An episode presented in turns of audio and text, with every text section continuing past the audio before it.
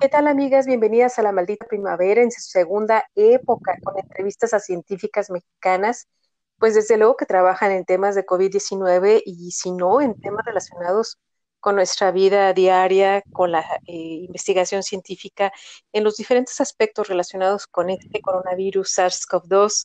Y bueno, yo les mando pues un eh, saludo muy afectuoso desde Bruselas, desde el corazón de Europa, que ya estamos desconfinados, que ya están los niños yendo a las escuelas y que otra vez ha aumentado eh, la curva epidémica. Bueno, vamos a ver qué pasa en las próximas semanas. Yo espero que ustedes estén bien en México o donde quiera que se encuentren todas nuestras colegas científicas mexicanas. Y bueno, pues a mí me gustaría mucho eh, poner un tema el día de hoy gracias al tiempo y a los conocimientos y a su accesibilidad de una científica eh, mexicana muy importante, la doctora Claudia Alvarado Zuna, que se encuentra en Querétaro y que trabaja para el CEATEG en Guadalajara.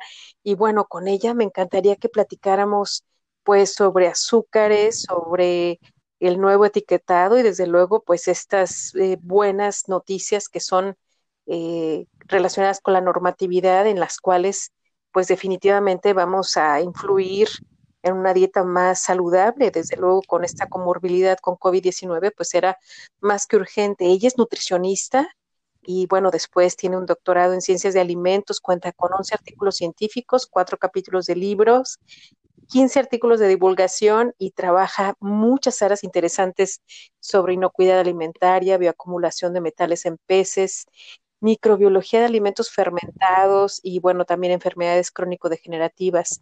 Esta relación salud y alimentos pues se ve muy interesante en su desarrollo profesional y bueno, ella está muy lista para comenzar una patente con los fructanos de agave. Entonces, muchas cosas por platicar. Ha dado muchos cursos a empresas, público en general y estudiantes de posgrado. Y bueno, pues es eh, una miembro, miembra o experta del Comité Técnico de Normalización Nacional para la Industria Alimentaria, eh, desde luego muy cercana a esto de los etiquetados y trabaja con, pues, con capacitación, con vinculación con muchas empresas del sector alimentario en aspectos que tienen que ver, desde luego, como los sistemas HACCP, los ISOs 9001 y el 22000. Bueno, pues alguien que está adentro en eh, en el corazón de la industria de los alimentos y desde luego de su relación con la salud. Buenos días, Claudia Alvarado, ¿cómo estás? Hola, Ana, buen día. Eh, un saludo a todo tu público. Muchas gracias por aceptar esta invitación. Pues mira, somos un público de científicas mexicanas que estamos alrededor de esto eh, que nos ha eh, dado nuevos horizontes con el COVID-19, pero pues yo te invito a que nos platiques de ti, que nos platiques qué estás haciendo eh, con respecto a, tus investigaciones, pero sobre todo a esto que nos eh, genera un gran problema de comorbilidad como diabetes, como eh, obesidad y que está relacionado con los azúcares, con el etiquetado, que es muy importante y que queda pues más que como anillo al dedo durante esta pandemia, ¿no? Platícanos, Claudia.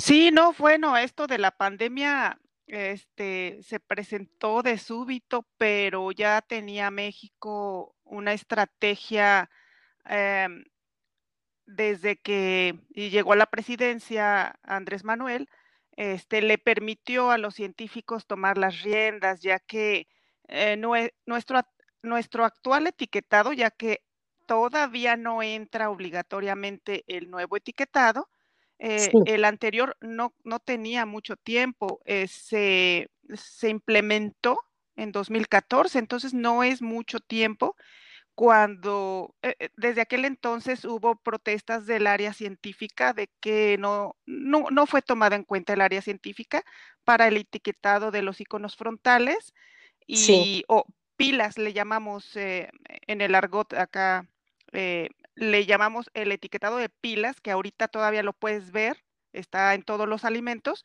Entonces, cuando sube ese etiquetado, hubo protestas de los científicos. Este, había otras condiciones en el gobierno, pero ahora sí consideraron al área científica y está haciendo una revolución, Ana, así es. Qué bueno. Pero, pero, pero de repente se presenta el COVID y en realidad es cuando es muy evidente que, que tenemos que hacer algo por nuestra alimentación, ¿verdad? Así, así está siendo. Oye, pues es que esto era como, eh, o sea, no se veía que acaso que los graves problemas de la obesidad estaban impactando en niños y en adultos con números, pues, que eran drásticos, o sea, dramáticos más bien. Eh, se necesitaba un cambio drástico y qué bueno que tú lo refieres a, pues, a un histórico, ¿no? Como 2014 que había una normatividad en la cual no los tomaron en cuenta y bueno, ahora eh, que ya se había previsto como que esto detonó y entonces, bueno, pues, eh, platícanos un poquito más cómo cómo ves tú este asunto, porque desde luego estando en el área agrícola y también eh, con el caso eh, de hacerte esta entrevista a ti en el área de los alimentos, pues vemos que hubo una, eh, pues, un cambio en la dieta, ¿no? Cuando ve uno las fotos de los mexicanos que éramos antes a los que somos hoy, pues definitivamente que ahí se ve el impacto del Telecan, que ahora se llama el Temec, ¿no? Eh, sí, bueno, en realidad existen estudios amplios de cuándo fue que cambió. No fue a raíz del Telecan. El doctor Adolfo Chávez del Instituto Nacional de Ciencias Médicas y Nutrición tiene más o menos 20 años que escribió un libro eh, icónico para los nutriólogos que se llama La transición epidemiológica. Él más bien refiere y muestra datos, aunque después se reforzaron, eh, de que la, dieta cambió en un primer, eh, en un primer momento cuando los españoles eh, conquistaron México. Sin embargo, cambió también a partir de la revolución industrial, en donde los mexicanos van acercándose más, todo Latinoamérica, pero sí es muy evidente en México, este, cómo fueron cambiando hacia patrones de incorporación de muchos almidones em, muy, muy procesados, alimentos muy procesados y mucho azúcar. Eh, alta grasa. Los españoles trajeron el aceite de oliva. aquí lo que se extrae es aceite de cártamo o maíz, pero más que nada fue almidones muy disponibles. o, sea, almidones tiene la tortilla y el frijol. Sin embargo, cuando medimos su índice glucémico, eh, nos damos cuenta de que tiene tal cantidad de fibra y proteína que permite una entrada al organismo lenta de glucosa, mientras que todos estos alimentos eh, muy procesados lo que hacen es que liberan de inmediato glucosa a la sangre, haciendo que eh, nuestra insulina, que es una respuesta natural, sea muy súbita, muy, y esto es muy dañino. Entonces, eh, desde, desde, mm, desde principios de los 1900 se observó este cambio en los patrones de alimentación mexicanos. Entonces, no es, no es el Telecán realmente. Yo mm, no está documentado así. Mira, qué bueno que lo dices porque entonces fue como un proceso como más largo, es un proceso que tiene que ver como en, pues a principios de siglo, del siglo XX o, mucho antes. No, más bien cuando la Revolución Mexicana, Ajá. ahí se empezó a incorporar muchos alimentos mm, que nosotros ubicamos como, como comida rápida o como alimentos eh, eh, americanos, entró el pan, pero ya posteriormente a la revolución ya fue mucho más rápido y mientras más tenemos intercambio, pues es más rápido. Claro, que cuando hay, cuando hay grandes empresas eh, que, que, venden alimentos, pues se, se, magnifica, ¿verdad? Pero también creció la población y, y ahorita eh, vemos como los chicos pues prefieren pizzas y, hamburguesas a, los platillos tradicionales mexicanos, ¿verdad?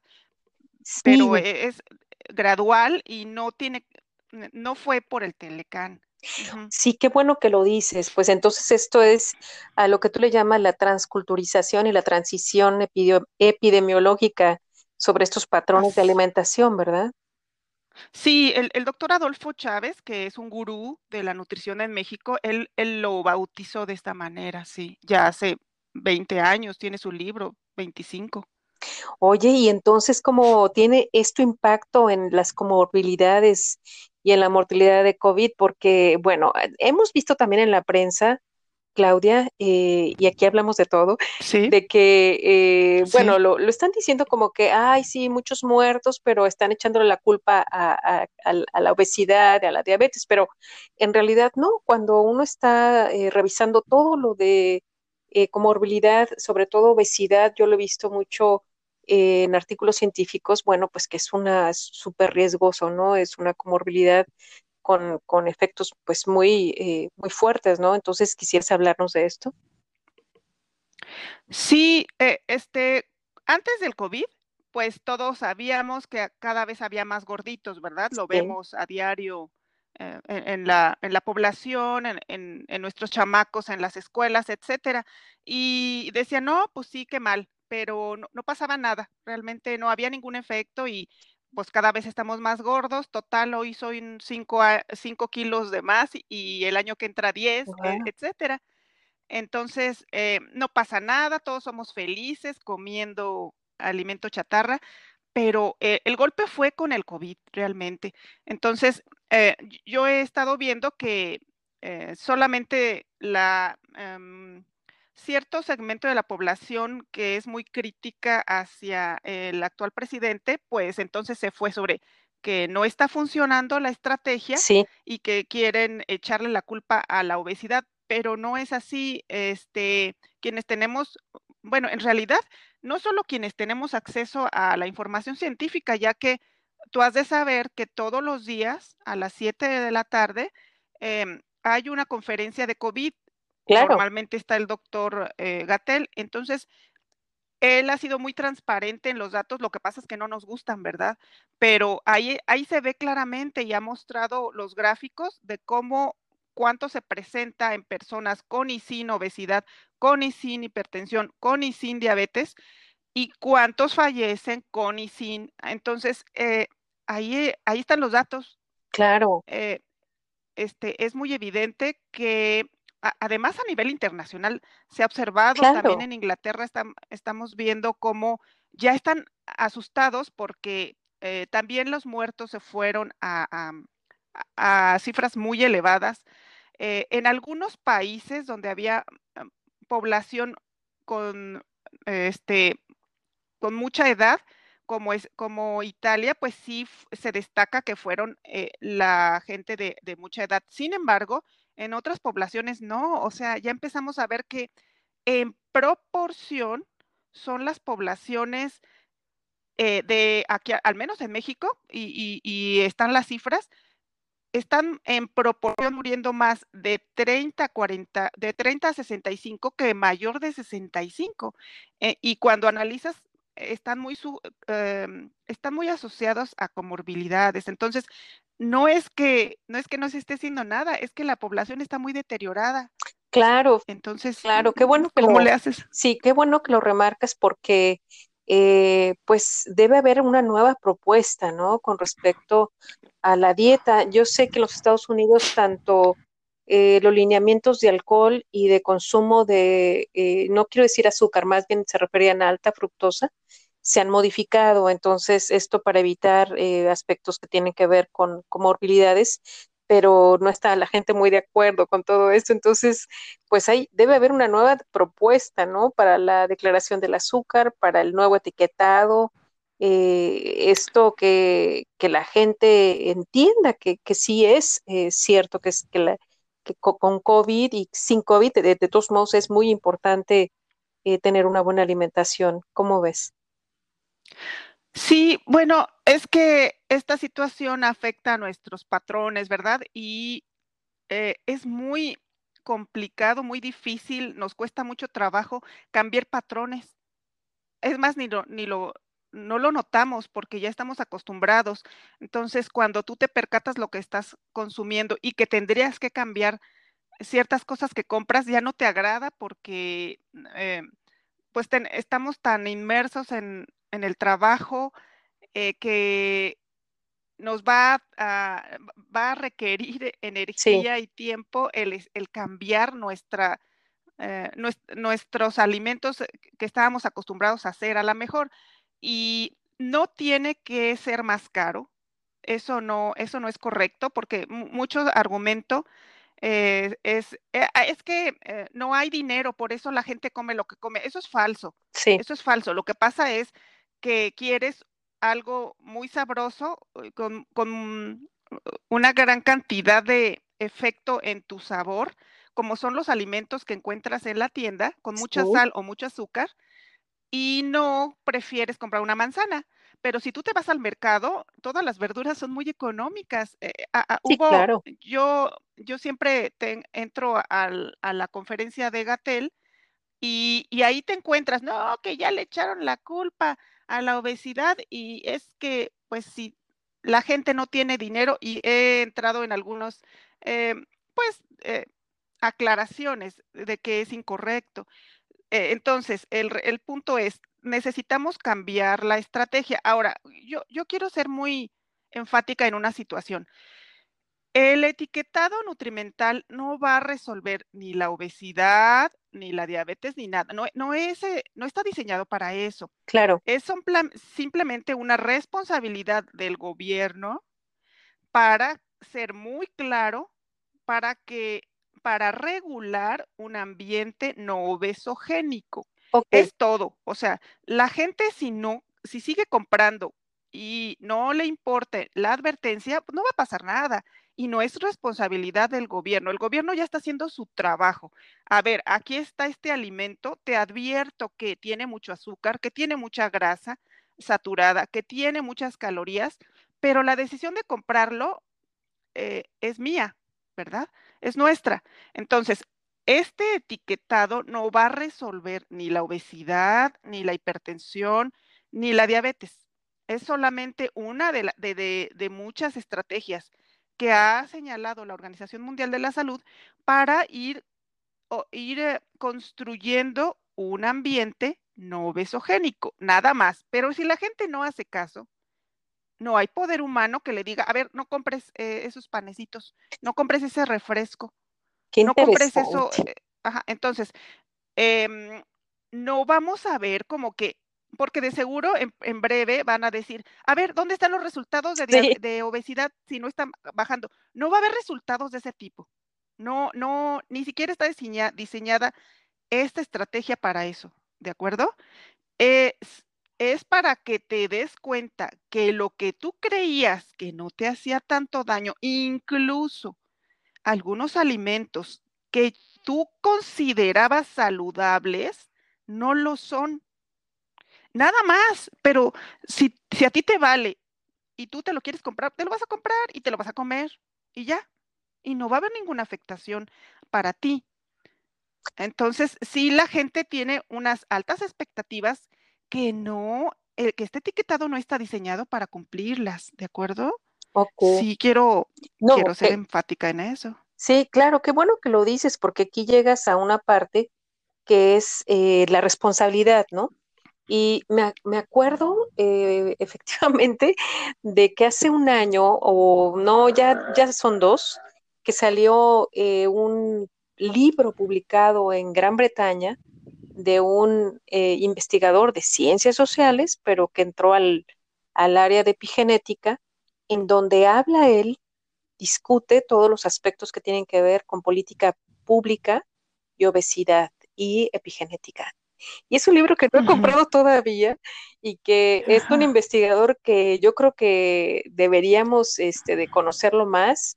Eh, se llama Cher Robinson y, bueno, él, él habla de esa responsabilidad de la alimentación eh, y, y, este ambiente, ¿no? Obesogénico. Entonces, eh, me, acordé en este momento de eso, de esa responsabilidad, porque pues sí, eh, si alguien toma una decisión de estar siguiendo patrones equivocados, ¿no? De, alimentación, pues va a tener efectos, ¿no? O, qué se puede, qué más se puede hacer, Claudia.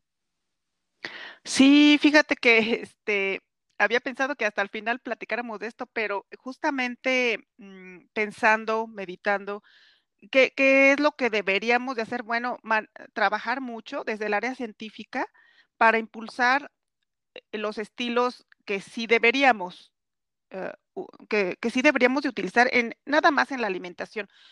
Hay, muchas cuestiones pues teóricas y que introduce em, vegetales a tu dieta y, pero cuando ya unes el aspecto social, qué bueno que lo mencionas, porque es que es una cuestión de nuestro hábito. Y, los científicos ah, de ciencias básicas duras, pues eso no lo tomamos en cuenta jamás. O sea, nosotros, a mí denme medidas, centímetros, pesos y ya. Sí. Pero esto, esto va, esto trasciende. Es qué acostumbras tu diario, que tienes en el refri. Abre el refri. Eso es, de hecho, inconsciente lo que tú haces, quieres, deseas, preparas. Eh, hay, un, hay un punto, un gran punto, que tú ya ni tienes conciencia de eso. Entonces, el modificar esos hábitos entra en el área social, el cual a los científicos duros no, no sabemos tocarla, no es que no queramos. Claro. Es que a, mí jamás me dieron nada de, de, cómo se comporta, de cómo cambiar un hábito. Ese es el mero hoyo en el que estamos, porque además, pues tanto en internet como en la televisión, pues nos bombardean, ¿verdad? Nos bombardean las noticias de algo delicioso, aspiracional, yo quiero y deseo, y, y, este, dicen mis hijos, yo lo, pues yo, eh, you only live one, entonces yo en este momento, porque mañana no sé si voy a estar vivo, quiero el máximo disfrute hoy. Hoy. Quiero algo hoy, Mañana no sé si, voy a vivir. Así que yo quiero comérmelo hoy. Entonces, este, todo está en contra. Sí. Todo está en contra. Es, es complicado. Y desde el área científica, pues no hemos trabajado eso. Realmente, ah, si tú buscas qué es lo que debo de seguir, cómo qué patrones, hay algo muy genérico que, que se ha desarrollado eh, principalmente por el Instituto Nacional de Salud Pública y el Instituto Nacional de Ciencias Médicas y Nutrición, que han trabajado años, pero yo los tengo siguiendo de perdido 20, eh, sí, 25 años. Ellos ya están, han estado, sí, claro, ya han, han estado trabajando desde hace mucho tiempo de qué patrones son los nocivos, qué patrones no debemos de seguir, pero nadie les hace caso. Y es necesario dar un siguiente paso de la mano del área social y eso no lo tenemos construido. Fíjate. Oye, pues eso es muy urgente. Porque urgente. Sí, porque evidentemente, bueno, eh, a veces este, hay universidades, déjame decirte, que yo no sabía que en los Estados Unidos hay universidades que hasta les dicen a los que hacen ciencias sociales que ellos no hacen ciencias. y que, bueno, pues es, es, como ciencias duras si hacemos ciencias y ustedes, pues, este, humanidades, hay que quitarles un poco el presupuesto eh, Exacto. y, y, nosotros no nos juntamos con ellos porque en realidad no son científicos, ¿no? Entonces, eh, qué bueno que lo, que lo dices como para generar este tipo de contenidos esto que hablas tú de las creencias, ¿no? De, de lo que el medio obesogénico también tiene que ver con lo que te dice la publicidad. Y entonces, bueno, pues eh, sí necesitamos los técnicos o los científicos duros estar más al tanto de las ciencias sociales y de lo que es pues este medio, ¿no? De, con tanta información, a que te lo comas ya en ese momento, lo que es sabroso y no te lo pierdas. Eh, no sé si eh, ustedes están trabajando, platícanos un poquito, tú estás en CIATEG, sé que me estabas diciendo que comienzas nuevamente ya en octubre y que ya regresan del confinamiento, ¿no? Pero eh, ¿tienen pensado algún curso especial sobre pues estos nuevos hábitos, sobre el etiquetado, sobre el azúcar y COVID? Este, pues no, no, no tenemos eh, mm, he estado dando en línea eh, capacitaciones específicamente para la implementación del nuevo etiquetado, de las modificaciones. Eso es en lo que em, yo me enfoco. Eh, sí quisiera mencionar que en esta cuestión de que antiguamente, bueno, anteriormente restamos importancia al área de humanidades, bueno, nuestra actual líder de, de CONACIT, la doctora Álvarez Bulla, ese es el énfasis que ella quiere dar y ha sido enormemente criticada. Claro. Por, por atreverse a meter a las humanidades o darle un peso importante, pero ella lo, lo, vio, lo visualizó con mucha anterioridad. Todavía se le está siendo atacada, eh, no, no tienes una idea de cómo se le ataca, pero ese, eh, eso es lo que nosotros debemos de hacer, um, darle, uh, caminar de la mano con las humanidades. Con, con, el área humana. Ahora, regresando a qué estamos haciendo, pues no estamos haciendo nada. Eh, más allá de dar capacitaciones de cómo es que ahora se va a etiquetar en lugar de cómo se estaba haciendo, claro. pues no estamos haciendo nada, no. Mm, es, esa es la realidad y eh, pues ojalá que nos vayamos moviendo en ese ámbito, pero nosotros pues seguimos instrucciones realmente. Claro, uh -huh. pues mira, eh, yo sé que tú trabajas con enfermedades degenerativas, no sé si quieras decirnos algo de esto, pero eres un link entre la salud, entre la industria y entre esto que sí reconoces que, que hay que estar al tanto pues de lo que nos dejan las ciencias sociales, ¿no? Entonces, eh, si quieres comentarnos algo, en qué, en, porque no sé si eh, trabajas también en enfermedades degenerativas, Claudia. Yo inicié eh, mi, mi, caminar en el área científica con estudios eh, de, diabetes, de diabetes mellitus, enfermedades crónico-degenerativas en comunidades indígenas en, en Querétaro. Ese fue mi primer trabajo de investigación, fue en diabetes. Sí, Entonces, vi. conozco, conozco toda esta área y no te la puse en mi currículum, pero yo trabajé ocho años eh, como químico clínico en, en, hospitales, entonces conozco a los pacientes, conozco todas las, todas las pruebas que existen eh, um, en sangre, pues yo las, he, yo las hice, yo las hice. Sí, yo te digo eh, que, te, que, te, encontré en ResearchGate con ese tipo de, de trabajos y me llamó mucho ah, la atención uh -huh. porque yo sabía que hay problemas graves de diabetes en indígenas. Sí, sí. No, ellos no tienen, ah, ellos bueno, no tienen diabetes. Los de, yo conozco algunos que sí los tienen y también SIDA, pero del lado de los huicholes, no todos, ¿eh? pero sí conocía y decía, ¿cómo. ¿cómo quién trabaja con ellos? Y cuando yo te encontré en ResearchGate, ResearchGate te vi eso y dije, mira, es, es interesante, pero qué bueno que, que lo mencionas. ¿Tú trabajaste en Querétaro y no viste este tipo de problemas? Este, yo no vi, claro que yo me fui a las comunidades sí. eh, na nativas, o sea, son, son grupos muy, muy aislados. Eh, entonces, cuando no ha habido transculturación o, o eh, no, todavía no están tan, sí tienen tienditas y venden refrescos y, y, y panecillos comerciales. Sin embargo, no les alcanza, ¿no? Realmente son comunidades extremadamente pobres, claro. no les alcanza para eso. Ellos eh, tienen la, la, dieta tradicional, sin embargo, eh, sí están desnutridos, caen en, en, la, en, los aspectos de desnutrición. Sí. Entonces, eh, del, de lo que yo, yo hice análisis en sangre y no, ellos tu, eh, obtuvieron más o menos un 3% de diabetes eh, mellitus, y los que tenían diabetes eran los que habían ido a la ciudad a trabajar. Claro, claro. Ajá, entonces sal, sales y, y, y, empiezas a tener otro tipo de alimentación y es cuando empiezan a aparecer las enfermedades. Eso también ha sido reportado por el doctor Mauro Valencia del CIAD. Eh, él ha tenido oportunidad de estudiar tarahumaras de este lado de la frontera y de aquel lado de la frontera. Uy, y es interesante. Muy, muy, dramático, sí, como lo, los mismos grupos, eh, allá, allá, toman otros nombres, pero vienen siendo lo, los mismos grupos indígenas o claro. genéticamente muy similares. Claro. Y allá están súper obesos con, con diabetes del orden del 20 al 30%, pero muy, muy obesos. Y de este lado no, son muy esbeltos, nada más que caen en la desnutrición. Entonces, sí. tenemos que eh, ver cómo se balancea es, esos aspectos, pero también eh, los indígenas en México, los grupos indígenas hacen muchísimo ejercicio, sí. pero muchísimo. O sea, caminan y caminan y caminan, sí. no, hombre, yo no les alcanzo el paso.